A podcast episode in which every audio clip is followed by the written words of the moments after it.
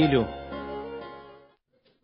в субботу вечером, мы собираемся с руководителями церкви, с пресвитерами, координаторами филиалов центра и с учителями субботней школы для того, чтобы продолжать процесс повышения богословского образования.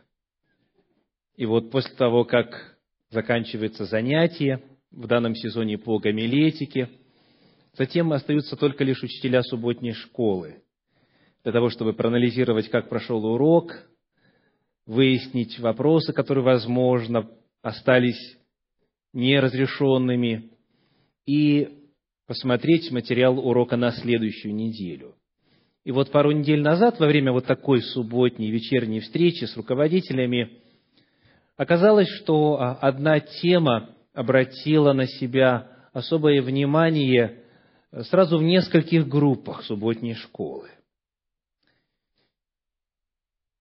И вот, когда я пришел, разговор уже вовсю разгорелся, и обсуждалась довольно деликатная тема, на которую и меня попросили свое мнение высказать, что я и сделал вот уже ближе к концу той встречи. Но стало понятно, что этот вопрос многих в церкви интересует.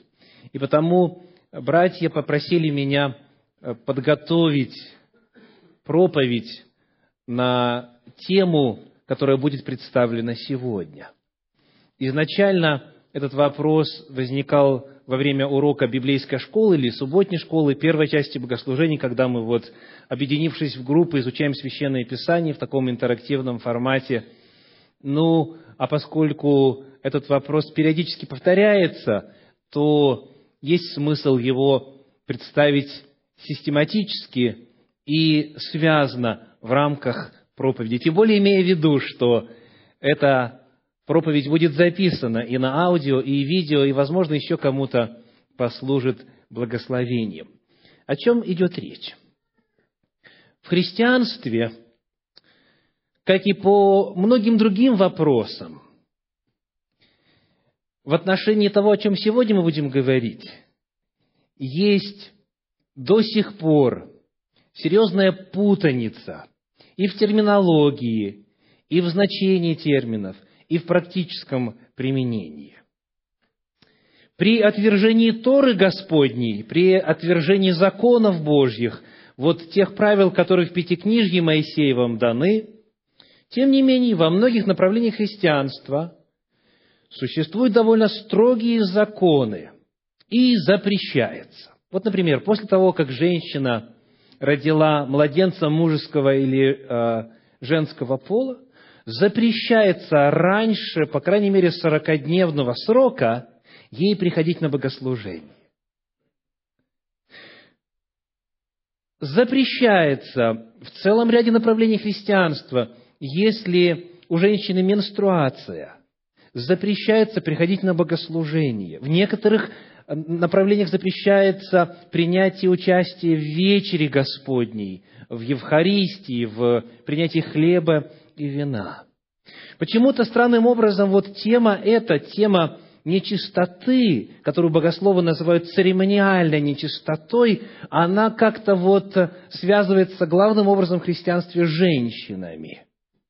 Вот мужчины редко себя ощущают нечистыми, а вот э, женщин подозревают. И вот э, одна женщина, я помню, рассказывала мне, вот она сегодня присутствует на богослужении, как однажды она э, исполняя служение вот, приветствующего со сцены и так далее, вот она сидела, как в некоторых церквах принято, ну, в президиуме, что называется, да, и вот а, она э, и приветствовала, объявление делала и так далее. И вот один, один, как говорится, почтенный такой, очень строгих правил а, старец ей на, на ушко шепчет – а, а ты, у тебя сегодня случайно не, не крови очищения? Ты, то есть ты, ты уверен, что тебе можно стоять здесь, вот на этом месте, и это дело совершать? То есть, как говорится, сколько э, умов, столько и мнений, и сколько направлений в христианстве, столько и взглядов. То есть, иными словами, Тору отвергаем, и там все предписания, они нам не нужны, субботой подавно, чистой, нечистой подавно. Но вот некоторые заповеди закрепляем. И очень строго исполняем. И попробуй их нарушить. А, однажды вот к нашим членам церкви обратилась одна женщина, которая уже в течение более двух лет не могла вечерю Господню принять. Потому что на ту беду э, принятие вечери Господней в их церкви раз в месяц, а у нее цикл чуть более среднего. И потом получается так, что раз в месяц она всегда нечиста. Вот. И нельзя. Она говорит, может быть, как-то я под вас подстроюсь, может быть, в ваши даты вечери Господня совпадут, чтобы, чтобы мне хоть раз в три года хлеба и вина принять, дать тело и крови Господне. Вот то есть этот вопрос далеко не праздный, но, как вы понимаете, и некоторые из вас это демонстрируют выражением лиц, так сказать, смущенным, вопрос очень деликатный. Потому что речь идет о том, о чем в нашей культуре не принято вслух говорить. Тем не менее, в Центре Духовного Просвещения мы вот э, всевозможные такие ограничения упразднили, потому что если Библия о чем-то говорит, то нам не только можно об этом говорить, но мы должны об этом говорить, мы обязаны об этом говорить. И коль скоро этот вопрос касается жизни всех семей, или, по крайней мере, большей части семейства, то нам надо знать, какова воля Божья. Проповедь моя сегодня называется «Церемониальная нечистота» церемониальная нечистота. Потому что, конечно же, вопрос этот шире, чем вопрос статуса женщины. Мы сегодня увидим, что мужчины в состоянии церемониальной нечистоты могут также благополучно пребывать, как и женщины. Это касается и мужчин, и женщин. Итак, начнем. Начнем изучение этой темы «Церемониальная нечистота». Первый вопрос, который необходимо прояснить, а, звучит так. Каковы источники нечистоты? Согласно закону. Что делает человека нечистым? Что делает человека нечистым? Есть четыре главных источника. Они, конечно, в свою очередь подразделяются на некоторые подпункты, но вот так вот в целом говоря, есть четыре главных источника церемониальной нечистоты. Первое – это то, что вы найдете в книге Левит в 11 главе, в самом конце 11 главы книги Левит – это прикосновение к мертвому животному. Если это нечистое животное, и оно уже перестало жить, то прикосновение к нему наделяло человека церемониальной нечистотой. Если это чистое животное, но заколото неверным образом, то есть кровь не выпущена во время, как говорится, отнятия жизни, то это животное тоже было источником церемониальной нечистоты. Итак, это первое. Говоря вот о мертвых телах, то, читая чуть дальше Тору, мы дойдем до 19 главы книги числа, и там найдем, что прикосновение к мертвому человеческому телу также наделяло человека церемониальной нечистотой. И в целом, вот в наследии иудаизма считается, что прикосновение к нечистоте мертвого человеческого тела – это самое сильное. Но в действительности после этого человек был нечист семь дней и в конце нужно было специальные жертвы принести, помимо специального омовения ритуального и так далее. Итак, первый источник нечистоты – это прикосновение к мертвому телу. Это может быть тело мертвого животного, это может быть тело человека. Это сообщало ритуальную нечистоту. Второе, второе, то, что вы можете найти в 12 и 15 главе книги Левит – Сегодня мы, естественно, не читаем, потому что у всех у вас дома есть возможность это сделать самостоятельно. Книга Левит, 12 глава, 15 глава, описывает, что истечение из тела человека, определенные истечения из тела, они также могут делать человека церемониально нечистым, согласно Торе. Во-первых, это естественные, так называемые естественные выделения из тела, менструация у женщины и восстановление и кровоочищение в послеродовый период. Дальше полюция, то есть непроизвольное семя извержения у мужчин делало человека нечистым и всевозможные хронические истечения. В Торе сказано так, если течет истечение его из тела его и задерживается в теле его истечение. То есть это именно, или сказано, когда течет доли обыкновенного очищения. То есть всевозможные истечения из тела, как естественные, так и болезненного характера, и хронически, делали человека церемониально нечистым. Это второй источник. Третий, третий – это болезни, проявляющиеся на коже. Об этом вы можете прочесть в книге Левит в 13 главе и в 14 главе. 13 довольно обширно, там 59 стихов в 14 главе 56 стихов. Вот в 13 и 14 главе описаны состояния, которые делали человека нечистым. В частности, вот какие термины используются. Болезни, проявляющиеся на коже. Опухоль, лишаи, пятна, язвы, живое мясо, нарывы, паршивость. Или есть такой термин «проказа расцветет на коже».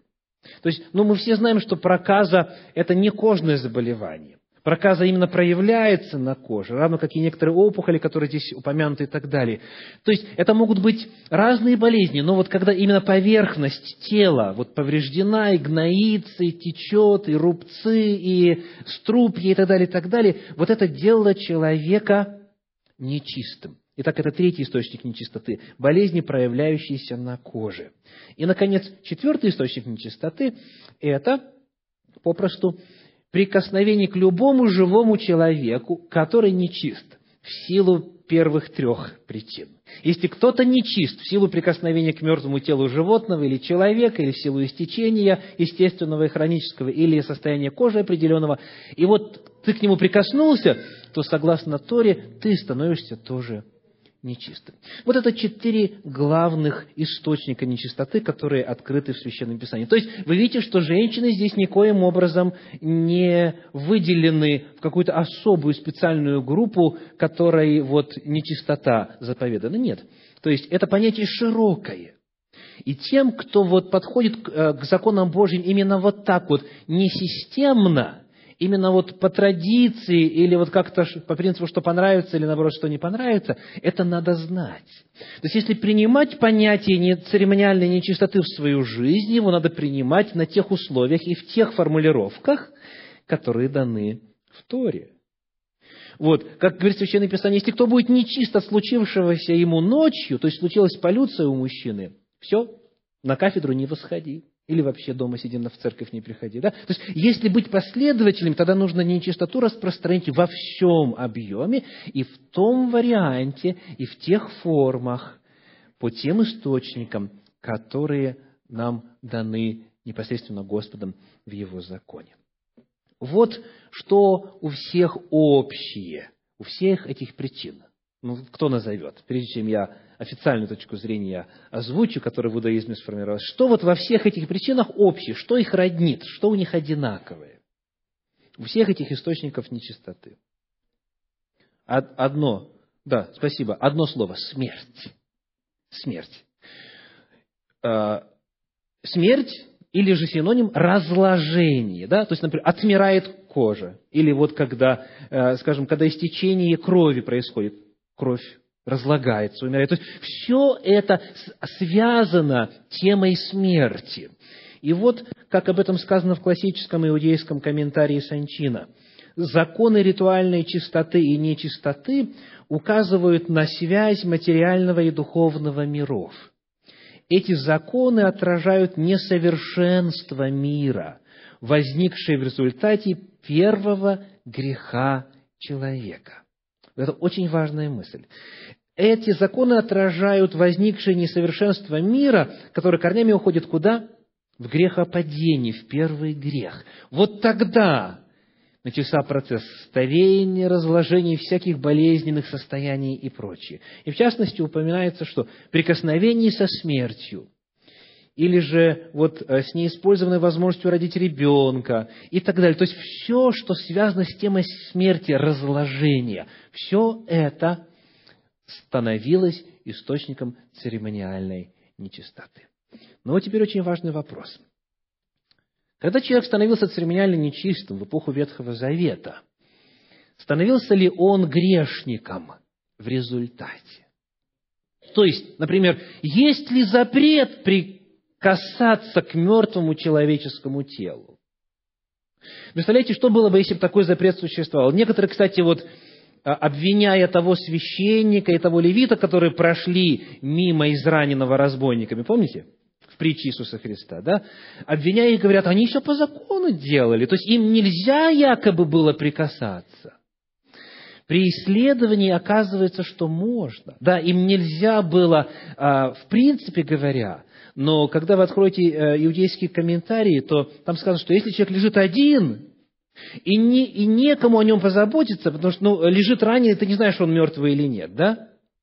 то сказано, даже священник, идущий совершать, даже первосвященник, комментаторы Торы говорят, даже первосвященник, идущий совершать служение Йом-Кипура, представляете, это самое святое богослужение во всем церемониальном году, когда нужно очистить, очистить святилище, когда служение святилища нужно очистить, совершить. Если даже он идет в храм на это служение, и он видит, что вот валяется мертвое тело, он должен остановиться и позаботиться об этом теле, захоронить и так далее, и так далее. У меня нет сегодня времени, чтобы это все подробно обосновывать, но я просто хочу сообщить вам о том, что сама Тора нигде не запрещает прикасаться. Мы сейчас говорили о священниках, левитах, а о людях, которые не принадлежали к колену Левия, вообще даже и намека нет. То есть это не грех прикоснуться. Это не грех. Вот что мы читаем об этом в книге Левит – в 12 главе, в стихах 6 и 7. Левит, 12 глава, стихи 6 и 7. «По окончании дней очищения своего за сына или за дочь, она должна принести однолетнего агнца во всесожжении и молодого голубя или горлицу в жертву за грех, ко входу скинии собрания, к священнику, он принесет это пред Господа и очистит ее, и она будет чиста от течения крови ее. Вот закон, родивший младенца мужеского или женского пола. То есть, когда период нечистоты заканчивался, необходимо было определенные церемонии совершить. Ну и тут, конечно же, вопрос – Куда побегут те, кто считает, что нечистота сохраняется в эпоху Ветхого Завета? Где они будут приносить горлицу, или агнца, или голубя? То есть, если провозгласить кого-то нечистым, надо же потом как-то снять эту нечистоту, правда? Как? Чем? Или же в некоторых случаях нечистота заканчивалась омовением, да, то есть не нужно было жертву принести. Каким образом и куда идти, чтобы совершить это ритуальное омовение? Вот здесь в прочитанных стихах рассказывается о том, как заканчивалась нечистота, в данном случае роженицы, после рождения мальчика или девочки. Что нужно было сделать? Жертву принести. Каких видов? Первое. Все сожжения. И второе. Жертва за грех. Так вот, некоторые, встречая это понятие «жертва за грех», приходят к выводу, что значит – его состояние или ее состояние перед этим, до принесения этой жертвы за грех, было каким? Греховным. Очень логично, да? То есть было состояние само по себе греховным. Потому и делается неверный вывод, что нельзя было прикасаться. Это я как бы делала человека грешником. Давайте разберемся. Это очень важный момент. Я хочу обратить ваше внимание на несколько аспектов этого закона, которые свидетельствуют о том, что состояние церемониальной нечистоты не было состоянием греховности. Первый момент заключается в следующем. Скажите, что обыкновенно происходило, когда человек хотел освободиться от греха? Вот он при, приводил жертвенное животное или приносил, и должен был что сделать после этого? Пожалуйста он должен был возложить руки на голову жертвенного животного и что сделать? И исповедать свой грех или свои грехи. То есть, благодаря тому, что он возлагал руки и, как оригинал говорит, с силой надавливал на это место, чтобы вот а, иллюстрировать тяжесть греха, в это время он произносил вслух, от чего он освобождается, что он исповедует. И после этого происходило заклание. То есть, должен быть обряд, который символизирует перенос греха с грешника на жертвенное животное. Вопрос, предписан ли здесь этот элемент возложения рук? В прочитанных стихах. Нет. Нет. И это очень и очень важно. Нет возложения на рук, вернее, нет возложения рук на голову жертвенного животного, и нет исповедания во грехе. Почему? Потому что человек ни в чем не грешен. Если не считать грехом рождение ребенка, да? Это у меня тоже записано. Обязательно. То есть, смотрите, нету, нету того факта, чтобы человек от чего-то отрекался, какие-то действия свои считал неверными. Это первое. Второе. Второе. Процесс совершения жертвы. Кто заколал животное? Вот обыкновенно, если речь шла об очищении от греха. Сам грешник. Об этом тоже не все далеко знают. Сам грешник. Если вы откроете первую главу книги Левит и последующие, то сказано, он заколет, то есть грешник, который принес, возложил руки и исповедал свой грех. Дальше грешник сам отнимал жизнь у животного. Это очень важно. Дальше он его разрезал, освежевывал, рассекал на части – а священники тоже в этом соучаствовали, то есть они кровью брызгали на жертвенник, они потом разлагали на жертвенник части животного и сжигали. То есть это был процесс, который включал в себя действие как жертвователя, так и священника. Скажите, что здесь происходит? Зарезал ли, заколал ли этот человек, который приносил по окончанию периода нечистоты жертву? Зарезал ли, заколал ли он ее сам? Ответ тоже нет тоже нет. Он отдавал священнику, и священник все это делал. То есть это показывает, что на человеке вновь никакой вины не было, ничего, что он должен был бы сам сделать, не осуществлялось. Ну и вот, наконец, теперь то, что прозвучало в качестве комментария, последовательность жертв последовательная жертва. Э, чтобы было легче, я процитирую вам из одного из комментариев Сифра. Обычно жертва всесожжения приносится после грехоочистительной жертвы, так как человек сначала должен искупить свой грех и только затем искать возможности приблизиться ко Всевышнему. То есть вначале жертва за грех, а потом жертва всесожжения, потому что жертва всесожжения есть заключение завета или обновление завета, есть посвящение себя на служение Всевышнему. Дальше комментарий пишет, однако в данном случае жертва всесожжения не является жертвой, способствующей духовному возвышению человека. Она просто завершает процесс очищения от ритуальной нечистоты и позволяет приносить другие жертвы. То есть обыкновенно вначале жертва за грех, потом жертва всесожжения. А здесь что? Здесь наоборот. Здесь наоборот. Вначале жертва всесожжения, а потом жертва за грех. Вот эти три момента показывают, что состояние, в котором человек пребывает, будучи нечистым церемониально, оно не является греховным. Более того, если мы обратимся вновь к комментарию Санчина, написано так. Обретение статуса ритуальной нечистоты не считается преступлением. Иногда ритуальная нечистота является неизбежным результатом исполнения заповеди. Ну, кто напомнит какую-нибудь заповедь, исполнение которой неминуемо приведет к, не, э, к церемониальной нечистоте? Первая заповедь – плодитесь и размножайтесь. Есть такая заповедь?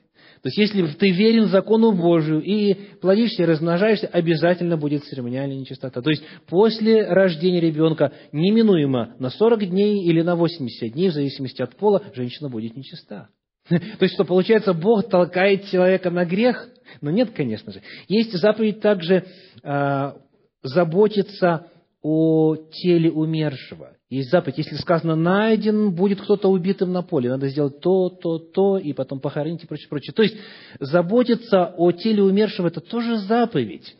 И это явно не грех. Итак, очень важный момент, который, к сожалению, многие в современном христианстве не различают. Состояние церемониальной нечистоты и состояние вины – это разные состояния. То есть человек нечистый в церемониальном отношении, он в нравственном отношении, в духовном отношении невиновен. Э, церемониальная нечистота не делала человека грешником. Это очень важный момент. Ну и теперь главное, что даст нам возможность ответить на вопрос, сохраняют ли значение эти законы в новозаветную эпоху. Скажите, чем сама Тора объясняет причину дарования законов о церемониальной нечистоте? В силу чего и для чего эти законы были даны? Вначале посмотрим на э, книгу Левит, 15 главу, 31 стих. Левит 15, 31. То есть есть две главных причины, и они друг с другом тесно связаны. Две причины, по которым эти законы существовали. Первая, книга Левит 15.31. «Так предохраняйте сынов Израилевых от нечистоты их, чтобы они не умерли в нечистоте своей, оскверняя жилище мое, которое среди них». Так, с чем связаны эти законы? Со святилищем. Со святилищем. Еще раз, так предохраняйте, предохраняйте сынов Израилевых от нечистоты их, чтобы они не умерли в нечистоте моей, когда будут осквернять жилище, или если осквернять жилище мое. То есть, нельзя было подойти к святому месту, нельзя было войти на святое место, то есть нельзя было войти на территорию двора, подойти к жертвеннику, если ты в состоянии нечистоты. Потому что если придешь туда, то что будет? Можешь умереть. Да? Сказано, чтобы они не умерли в нечистоте, оскверняя жилище мое. То есть, главный фактор здесь – это наличие святилища, наличие места, в отношении которого Бог сам сказал, вот это место будет место моего обитания. Это место, это место святое. И вот туда, в состоянии церемониальной нечистоты, нельзя заходить чтобы человек не погиб. Потому что, когда человек является носителем смерти или разложения, то попадая на территорию, где Бог живет, а Бог есть источник жизни, на территорию святости, вот все вот это греховное, оно исчезает, умирает. Так потому, чтобы этого не произошло, сказано, наблюдайте все эти законы, чтобы вам не умирать. Еще на эту тему, книга числа, 19 глава, 20 стих числа 19, 20. Написано так. «Если же кто будет нечист и не очистит себя, то истребится человек тот из среды народа, ибо он осквернил святилище Господа, очистительную водою он не окроплен, он нечист». Итак, дело грозило смертью в силу того факта, что Бог в определенный период истории, а именно с 15 века до нашей эры, до момента Голговской жертвы, когда вот э, завеса разодралась, Бог объявил местом своего обитания одну точку, одно географическое место на территории всей земли. И он там реально пребывал. Не всегда, бывали моменты, когда в силу отступления жилище было разорено и так далее. Но вот если и был когда-то период, когда Бог говорил, вот это место святое, и оно будет святым, то это был период, когда стоял храм, когда стояло святилище. Потому, когда мы говорим о причине дарования этих законов, первое связано с возможностью посещать святилище Господне, подходить, входить на двор, приносить жертву и участвовать в богослужениях в Иерусалиме, в богослужениях храма. Вновь обращаюсь к классическому иудейскому комментарию Санчина. Законы ритуальной чистоты и нечистоты определяют, может ли человек входить на территорию храма. Придя в храм, в то место, где раскрывается божественное присутствие, человек должен быть максимально далек от всего того, что можно назвать несовершенным или испорченным. Это первый фактор. Второй, очень тесно связанный с ним. Давайте посмотрим с вами на книгу Левит, э, седьмую главу, стихи 20 и 21. Книга Левит, глава 7, стихи 20 и 21. Если же какая душа, имея на себе нечистоту, будет есть мясо мирной жертвы Господней, то истребится душа та из народа своего. И если какая душа, прикоснувшись к чему-нибудь нечистому, к нечистоте человеческой, или к нечистому скоту, или какому-нибудь нечистому гаду, будет есть мясо мирной жертвы Господней, то истребится душа-то из народа своего. Итак, какой второй фактор? Возможность и право вкушать жертвенное мясо. Одна из жертв, в данном случае мирная жертва, она приносилась в храм, ее там заколали, и только часть сжигали на жертвеннике все сожжения, а остальное человек забирал с собою и шел к себе на двор или к своим друзьям, созывал родственников, друзей и так далее, и так далее, и в качестве благодарности устраивал пир. То есть это была э, жертва, это было мясо, посвященное Господу. И вот сказано, если кто будет есть это мясо, мясо мирной жертвы, находясь в состоянии ритуальной нечистоты, в силу разных причин, которые здесь указаны, то душа такая находится в опасности истребления. Итак, второй фактор. Первое – это само посещение храмовой горы, посещение двора святилища, а второе – это употребление мяса жертвенных животных. Мирная жертва употреблялась. Какая еще жертва употреблялась? Согласно Торе. Книга Числа, 9 глава, стихи с 9 по 13. Числа, 9 глава, стихи с 9 по 13. Читаем. «И сказал Господь Моисею, говоря, «Скажи сынам Израилевым, если кто из вас или из потомков ваших будет нечист от прикосновения к мертвому телу, или будет в дальней дороге, то и он должен совершить Пасху Господню. В четырнадцатый день второго месяца вечером пусть таковые совершат ее, и с опресноками, с горькими травами пусть едят ее». То есть, если была нечистота на человеке, и он не мог это сделать 14 Авива или 14 Нисана по закону, то через месяц можно было 14 числа это осуществить. И дальше сказано. А кто чист, 13 стих, а кто чист и не находится в дороге, и не совершит Пасхи, истребится душа-то из народа своего, ибо он не принес приношение Господу в свое время, понесет на себе грех человек тот. Итак, какая вторая жертва, которая тоже употреблялась? Это пасхальная жертва. Раз в год было предписано есть пасхального агнца, и, ну, для тех, кто уже забыл, или не знает. Заколоть его тоже нужно было где? Только на дворе святилища. Так и сказано в книге Второзакония в 16 главе, нельзя заколоть тебе Пасху. Ни в каком другом месте, кроме того места, которое изберет Господь. Потому что было?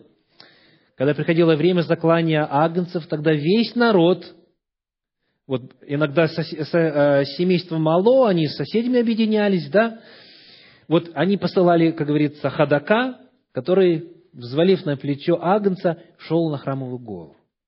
И вот двор наполнялся людьми, каждый стоит с агнцем, с барашком или козленком. Можно было и того, и того использовать. И что дальше происходило? Дальше кровь этих животных должна была попасть на медный жертвенник. То есть их заколали на святом месте. Кровь кровью брызгался жертвенник, и потом они получали эти туши, и туши уже, как говорится, а, закланные, правильно закланные, кровь которых попала на жертвенник, освященные, они несли домой, и вот там уже на жаровнях, везде кругом, в общем, жарили целиком, со внутренностями, с потрохами, как у нас говорят на Руси, без соли, без чего-нибудь такого, как говорится, приятного на вкус, без специй. Так вот, а, вот эту жертву нельзя было есть, если человек находился в состоянии церемониальной нечистоты. Итак, первый фактор, который определял вот э, само наличие этих законов, это возможность посещать богослужение, посещать двор храма, посещать святое место. И второе – это возможность участвовать в употреблении жертв. Мирная жертва и пасхальная жертва, а, они были дозволены для употребления и фактически предписаны для употребления только в случае, если человек церемониально чист. А если он не чист, то он грозил, соприкоснувшись со святыней, грозил умереть. Вот какова реальность священного Писания. Прочитаю для вас абзац на эту тему из электронной еврейской энциклопедии. Чистота и нечистота ритуальные это определяемое еврейским религиозным законодательством состояние человека, которое обуславливает возможность участия в храмовом культе и соблюдения связанных с этим культом заповедей, мицвод. Итак, само понятие чистого и нечистого потому и называется церемониальным. Кстати, по ходу скажем, это не вопрос природной нечистоты, когда есть чистые и нечистые животные, они никогда свой статус нечистоты не теряют. То есть есть в Библии природная нечистота и приобретаемая нечистота. Мы сегодня говорим о приобретаемой нечистоте, о церемониальной нечистоте. Так вот, она называется в богословии церемониальной именно потому, что она определяла возможность участия в церемониях.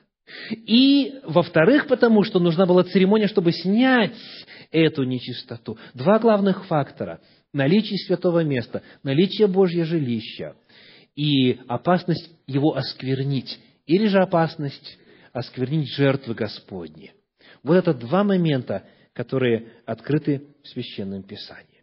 Но все это теперь нам э, подготовило почву, чтобы с легкостью ответить на вопрос – остаются ли и действуют ли эти законы в эпоху Нового Завета. Остаются и действуют ли. А, первый отрывочек, книга «Послание к евреям», 9 глава, стихи с 8 по 14. Евреям, 9 глава, стихи с 8 по 14. Сим Дух Святый показывает, что еще не открыт путь во святилище, доколе стоит прежняя скиния. Она есть образ настоящего времени, в которое приносятся дары и жертвы, не могущие сделать в совести совершенным приносящего, и который с яствами и питьями и различными омовениями и обрядами, относящимися до плоти, установлены были только до времени исправления. Ну, давайте вместе сделаем паузу и подумаем сказано, что кое-что, определенные предписания были установлены только до времени исправления. Так? Что именно было установлено до времени исправления? Сказано, повторю, различные омовения и обряды, имеющие отношение к плоти. Так? Вот они все были установлены только до определенного времени. Почему? Дальше объясняется. Потому что Христос, 11 стих, первосвященник будущих благ, пришед с большую и совершеннейшую скинию, не рукотворенную, то есть не такового устроения, и не с кровью козлов и тельцов, но со своей кровью, однажды вошел во святилище и приобрел вечное искупление – Ибо если кровь тельцов и козлов и пепел телицы через окропление освещает оскверненных, дабы чисто было тело, то кольми паче кровь Христа, который Духом Святым принес себя непорочного Богу, очистит совесть нашу от мертвых дел для служения Богу живому и истинному. Говорится о том, что Иисус Христос, будучи агнцем Божьим, он вошел в иное святилище. В какое святилище? В небесное святилище со своей собственной кровью. И если кровь тельцов и козлов очищала, если пепел, пепел телицы, э, размешанный с водой, очищал тело, то кольми паче кровь Иисуса Христа очистит совесть нашу для служения Богу. И так сказано, что вот эти законы, относящиеся до плоти, они были установлены только до времени исправления, потому что они указывали на жертву Агнца Божия. И сегодня, когда Агнец принесен, когда Иисус Христос взял на себя грех мира, проклятие мира, болезни, немощи, то есть все последствия греха, грехопадения Он взял на себя и вознес телом своим на Голгофу, на древо, и умер, и расплатился за все это – то вот эта кровь Иисуса Христа, она вменяется теперь нам в любом состоянии, чистом или нечистом, по закону церемонии. Таким образом, благая весть заключается в том, что сегодня на земле нету такого святилища, которое мы могли бы осквернить, находясь в состоянии ритуальной нечистоты. То есть, святилище закончило свою функцию. И когда Иисус Христос умирал на кресте, что произошло во святилище? Завеса разодралась сверху донизу. Бог ее разодрал, показав, что на этом служении во святилище заканчивается. И потом, когда Иисус Христос воскрес и вознесся, Он, сказано, внес кровь свою туда, и там началось служение. То есть на земле сегодня нету ни одного места, ни одной географической точки в отношении Господь, которой Господь бы сказал, вот это место святое, где я буду жить.